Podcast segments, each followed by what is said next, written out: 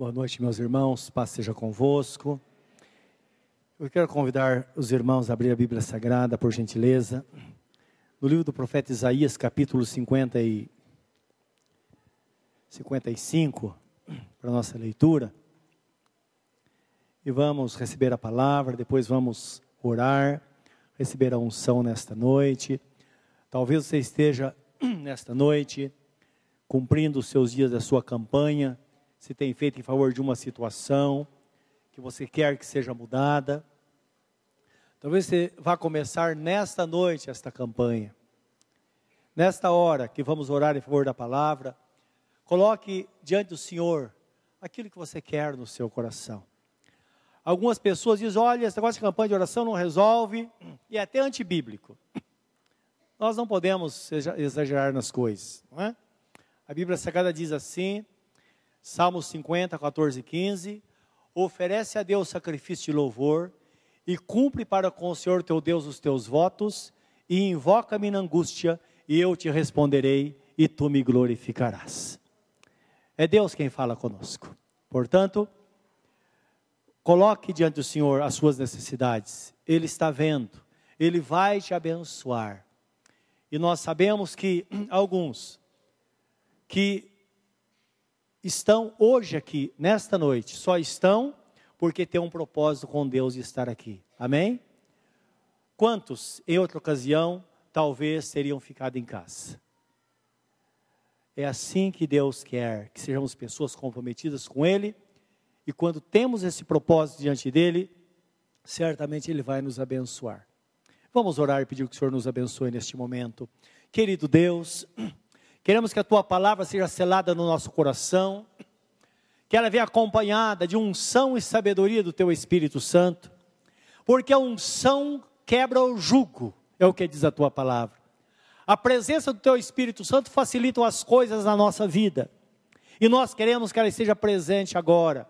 Ela já está inerente à tua palavra, a tua palavra não existiria sem esta unção, e esta unção do teu Espírito não existiria se não fosse a tua palavra. Meu Deus Todo-Poderoso, abençoa-nos, portanto, nesta noite.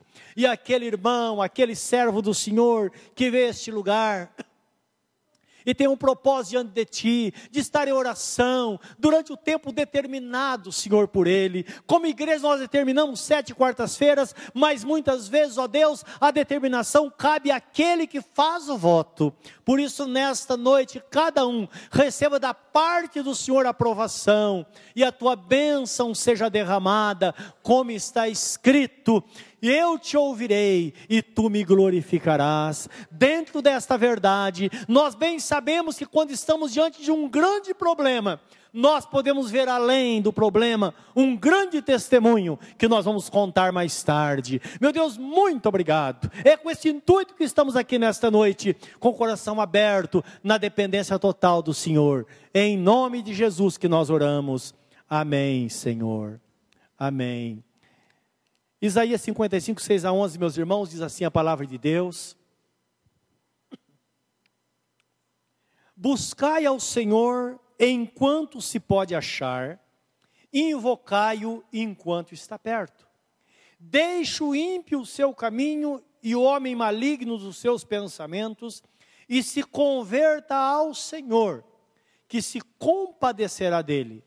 Torne para o nosso Deus, porque grandioso é em perdoar porque os meus pensamentos não são os vossos pensamentos, e nem os vossos caminhos os meus caminhos, diz o Senhor.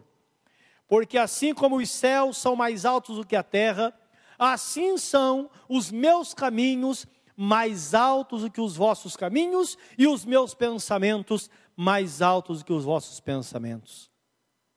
Porque assim como descem a chuva e a neve dos céus, e para lá não tornam, mas regam a terra e fazem produzir e brotar, e dar semente ao semeador e pão ao que come, assim será a palavra que sair da minha boca.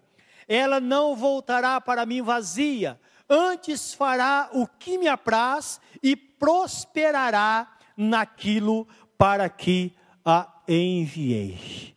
Amém. Esta é a santa palavra do Senhor. E talvez você pergunte nesta hora. mas quando é o tempo do Senhor. Até porque algumas pessoas ficam esperando e até dizem: quando o Senhor me tocar, eu vou tomar a decisão em servi-lo. Quando o Senhor me tocar, eu vou buscá-lo. É interessante esse pensamento, não é? Mas a palavra nos diz em 2 Coríntios, capítulo 6, versículo 2, é citado desta forma: Como está escrito, não é? Como está escrito, porque esta palavra é uma palavra eterna de Deus, uma palavra que foi citada no Velho Testamento, dada, dado, ou dada por Deus através dos profetas, e agora o Espírito Santo usa o apóstolo São Paulo, essa mesma palavra é colocada em 2 Coríntios 2,6, que diz assim: Ouve-te em tempo aceitável e socorre-te no dia da salvação. Eis aqui agora o tempo aceitável Eis aqui agora o tempo da salvação. Isso significa o que, meus irmãos? Que o tempo de Deus, o tempo de buscar a Deus, é hoje, aqui, agora. O tempo que estamos na presença dEle e ouvimos a Sua palavra, é um sinal que Ele está nos chamando chamando para que entremos no seu propósito. Ou entremos no seu propósito para uma conversão, para segui-lo, ou então que entremos no seu propósito para que estejamos na sua vontade. É desta forma que nós recebemos a santa palavra de Deus. Entendendo que o maior desejo de Deus é que o homem se converta. Por isso que começa dizendo: converta cada um do seu mau caminho. E conversão aí significa o homem tornar-se para Deus, voltar para Deus. Talvez você diga, mas eu nunca servi ao Senhor. Claro, você pode nunca ter tido a oportunidade de se render ao Senhor, ou então ouviu muitas vezes, foi chamado muitas vezes e endureceu o seu coração. Duas coisas podem ter acontecido.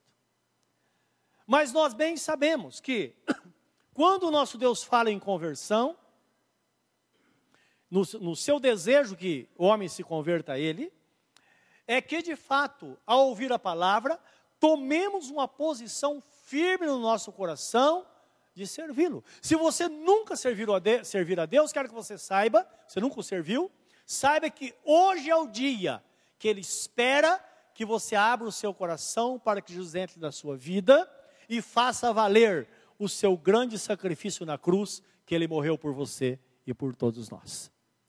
Por isso que a palavra diz: converta-se ao Senhor, é o desejo de Deus.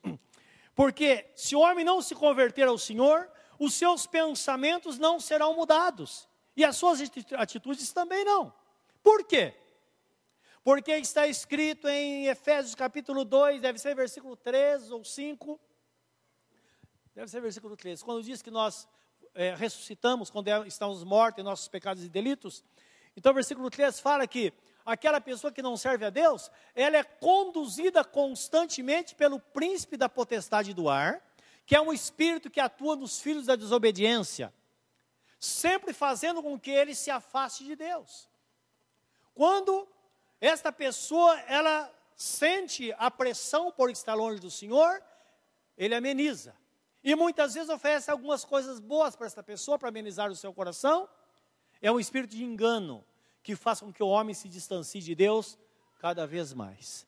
E uma vez se distanciando de Deus, é claro, o texto fala que esse príncipe da potestade do ar é um espírito que atua na mente daqueles que não servem ao Senhor.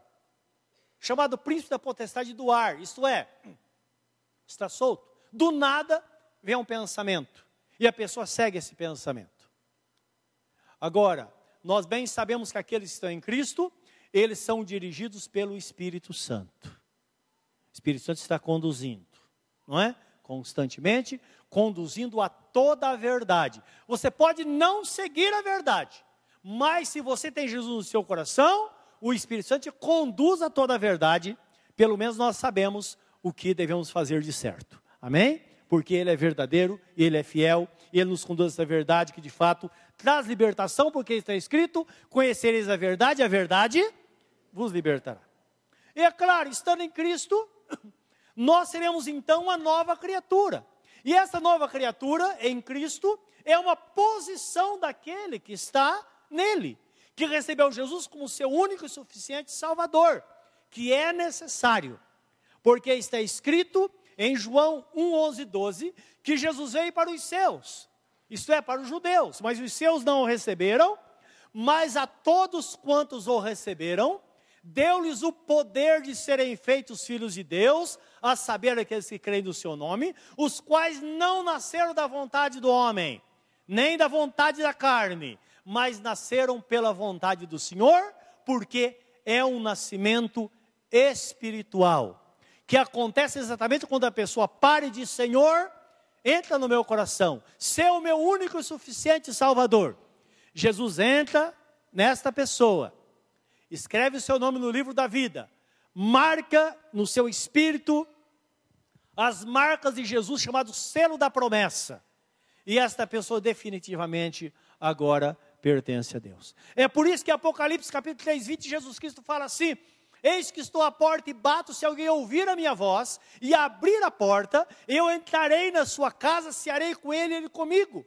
E ao vencedor lhe concederei que assente comigo no meu trono, assim como eu venci e me assentei com meu Pai no seu trono. E ele termina dizendo: Quem tem ouvidos para ouvir, ouça. Isto é, Jesus está batendo. Quantas vezes ele bate a porta de um coração? Que inúmeras vezes a pessoa ouve e tem a oportunidade, mas deixa passar. E Jesus está dizendo: olha, você tem ouvido para ouvir, ouça. Isto é, ele inverte. Ele está batendo, mas ele joga a responsabilidade sobre nós. Se a pessoa diz sim, Senhor, eu quero, entra na minha vida, ele entra em nós. E uma, e uma vez ele entrando em nós, ele vai fazer morada na nossa vida. Como ele diz, que ele habita em nós, ele andaria em nosso meio, mas o seu desejo é habitar em cada coração humano e que era uma coisa interessante, não é? Que Deus faz. Quando ele vem para habitar no coração de uma pessoa, ele deixa bem claro que essa casa tem uma chave. E só, só nós temos a posse dessa chave. A chave é interna. Não tem abertura por fora. Por isso, meus irmãos, Jesus só entra na vida de uma pessoa quando esta pessoa abre o coração e o convida para entrar na sua vida. Fora disso, ele não pode fazer nada. Amém, meus irmãos? Olha que é responsabilidade nossa, não é? Ele, pro, ele, ele promove todas as situações para que a gente tome essa decisão, muitas vezes através de situações de, até de sofrimento. Às vezes vai até o fim, uma situação muito difícil. Como aconteceu com um, um dos nossos irmãos, serve Jesus hoje, uma bênção, esse irmão.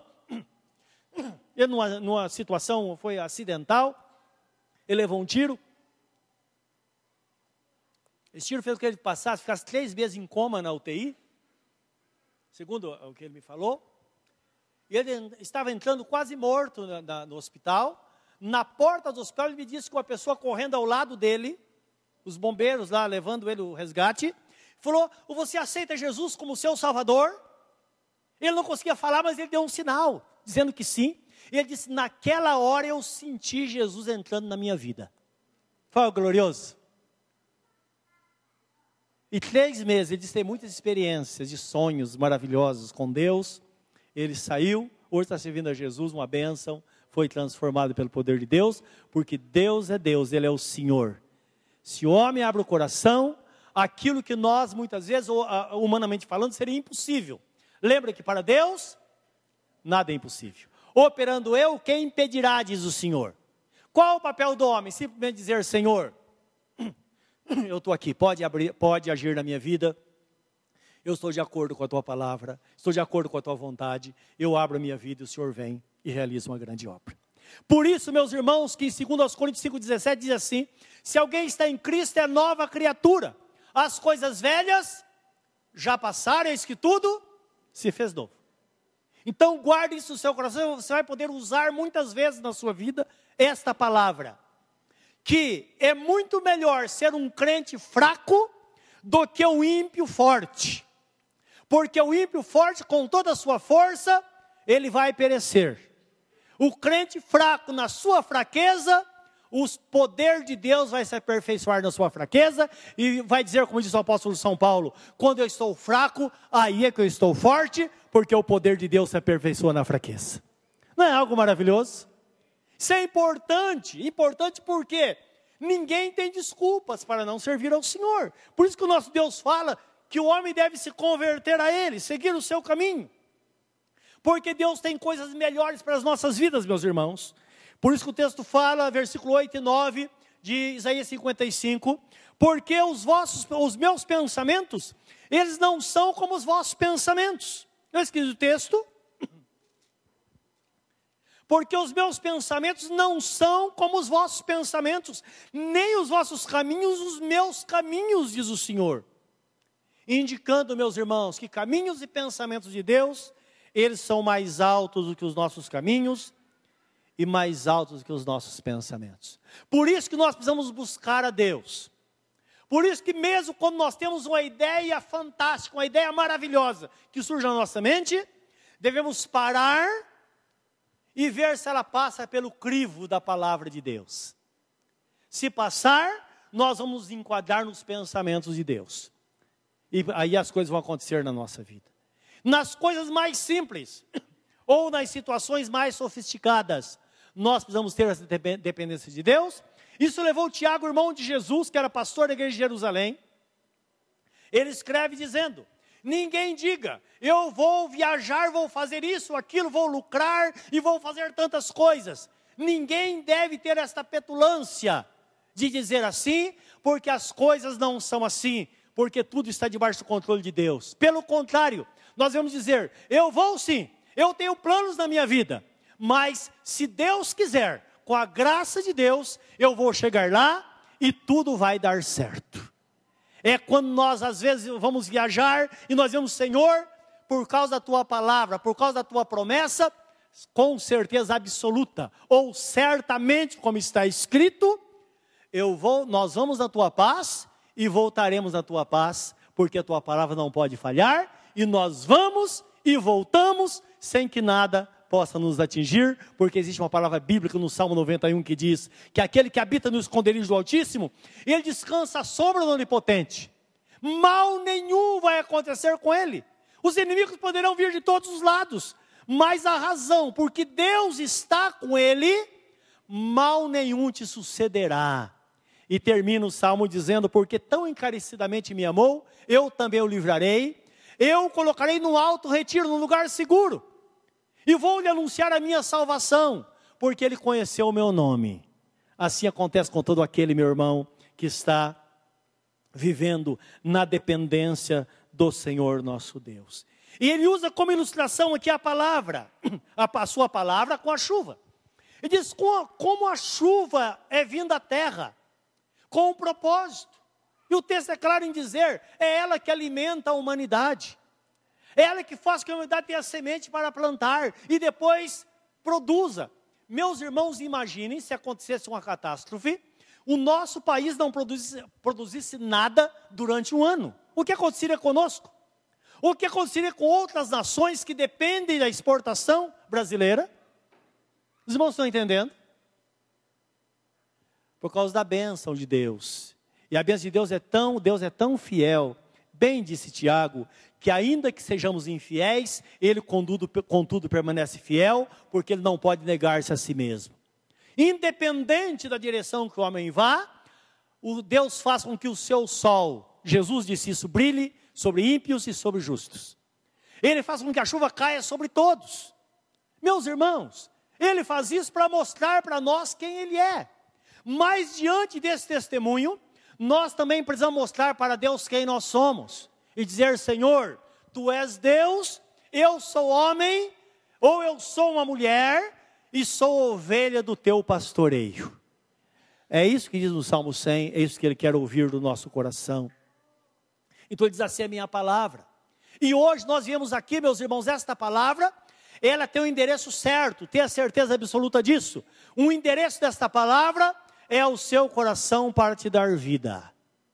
Tenha certeza absoluta, porque Jesus Cristo disse: nem só de pão viverá o homem, mas de toda a palavra que sai da boca de Deus, e esta é uma palavra que sai da boca do Senhor para os nossos corações. E é claro, aí vem o resultado, o propósito é que sejamos abençoados vezes de Deus, é que obedeçamos a sua voz para que sejamos felizes. Para que estejamos na vontade dele. Para que de fato tudo contribua para o nosso bem, como está escrito no livro de Romanos, capítulo 8, 28. Agora eu quero ler com vocês o, no capítulo 55 de Isaías ainda, o versículo 12 e 13. Que aqui o texto fala que com o efeito da palavra na vida de uma pessoa, os valores são trocados. Muito interessante isso. Há poucos dias, um irmão, bem jovem, ele veio falar comigo, disse, pastor, há muito tempo, ou algum tempo, eu tenho orado para que minha esposa se convertesse ao Senhor. Ele é um cara sábio não é? Porque ele, ele ao invés de dar sermão na esposa, ele orava. Não é? Lembra que tanto homem quanto mulher não adianta dar sermão no outro para se converter, que nunca vai se converter. É obra do Espírito Santo, e foi por isso que Jesus falou: olha, que nenhum profeta é bem-vindo à sua terra. Lembra que ele disse isso? De onde surgiu o provérbio: santo de casa não faz milagre. Não é verdade? Então temos que orar. Ele diz: Eu tenho orado por tanto tempo. E ela se prontificou, começou a vir à igreja comigo para me acompanhar. Então, também a mulher sabe, está ao lado do marido. Ele disse: Mas eu não sei. A palavra, sabe quando a palavra não entrava? E eu intensifiquei a oração. Comecei a orar e buscar a Deus. Que eu queria que Deus fizesse uma grande obra na vida dela. E ele me falou: Olha, o senhor não sabe o que aconteceu numa quarta-feira. Ela entrou aqui de um jeito e saiu outra pessoa. Falou, é interessante que não dependeu de ninguém. Simplesmente da minha oração, a gente orando, durante o culto, ela disse sim para Jesus, sua vida foi transformada. Falou, até a sua forma de falar mudou. Seu linguajar mudou, tudo mudou. E foi algo glorioso. A família está vivendo um momento de glória, um momento maravilhoso.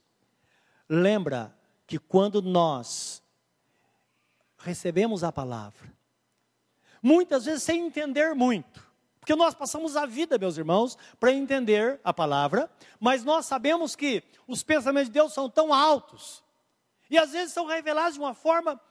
É, nós somos como um grão de areia na praia, para Deus. De tão pequenos que nós somos diante da palavra dele. Não é? Nós precisamos a vida, eu pelo menos passei minha vida lendo a Bíblia. Eu li a Bíblia quase todo ano, eu leio a Bíblia toda. E todo dia, quando eu pego a palavra para ler, eu me surpreendo com coisas novas. Falo, meu Deus, eu passei dezenas de vezes esse texto e nunca, parece que nunca vi isso. A palavra de Deus é mais rica do que nós imaginamos e ela se renova a cada manhã na nossa vida e os valores vão sendo trocados. Com o tempo, nós olhamos para trás e vemos quantas coisas aconteceram. E não adianta ter pressa, porque está escrito que aquele que começou a boa obra em vós é poderoso para terminar até o dia de Jesus Cristo. Nós passaremos a vida aprendendo e crescendo e nos fortalecendo no Senhor. O importante é estar no caminho, como diz a Bíblia, olhando firmemente para o autor e consumador da fé. O 12, 13 diz assim: olha que interessante. Porque com alegria saireis e em paz sereis guiados. Oh, como falta paz em nossos dias. Falta paz. Tem pessoas que deitam no travesseiro e não dormem à noite, porque não tem paz. Mas por quê? São muitos problemas. O que nós pensamos de Davi? Davi era um homem que ele estava cercado de inimigos. Mas ele dizia: em paz me deitarei e dormirei, porque só tu, Senhor, me faz repousar em segurança. É a paz que Ele coloca no nosso coração, a despeito da circunstância. Em paz sereis guiados, os montes e os outeiros exclamarão de prazer perante a vossa face, e todas as árvores do campo baterão palmas. Nós sabemos que a beleza do mundo depende dos nossos olhos, como nós vemos. Se nós não tivermos paz no coração, nós vemos tudo cinzento. Mas quando nós temos paz, nós começamos a ver tantas coisas boas, tantas coisas belas, como está escrito na Bíblia Sagrada. Os céus proclamam a glória de Deus e o firmamento anuncia a obra das suas mãos. Então nós vemos coisas maravilhosas que Deus fez, não é? E se você tem dúvida, olhe para você. Você é um milagre de Deus. E às vezes nós não paramos para pensar nessas coisas. No versículo 3 diz assim: Em lugar do espinheiro crescerá a faia, em lugar da sarça crescerá a murta. Isso será para o Senhor por nome e por sinal eterno, que nunca se apagará. Então, está falando de árvores infrutíferas, algumas delas árvores venenosas. De repente, no lugar dela, a pessoa passa, mas aqui não tinha uma figueira brava? Ela foi transformada para os figos bons agora. É assim, é a mudança que só Deus pode fazer na nossa vida. E quero dizer-lhes: vale a pena viver na presença do Senhor, porque Ele disse que aquele que vive na Sua presença será como uma árvore plantada junto aos ribeiros de água, que dará, dará fruto na estação própria. Isto é, não importa a idade que você esteja, você vai estar produzindo frutos de acordo com o seu tempo e tudo quanto fizer, prosperará. Pense nesta palavra nesta noite. Busque ao Senhor hoje mesmo. Abra o seu coração e saia daqui cheio ou cheia da presença dEle. Curva o seu semblante na presença do nosso Deus nesta hora.